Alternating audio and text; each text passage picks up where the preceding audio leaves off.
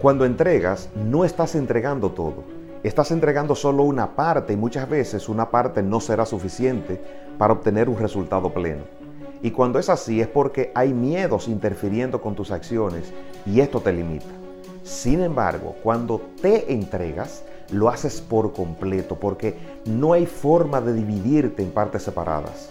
Entrégate siempre a tu trabajo, a tus relaciones personales, a tus sueños. Es la única forma de entregarlo todo para conseguir lo que quieres. Siempre te deseo lo mejor. Cuídate.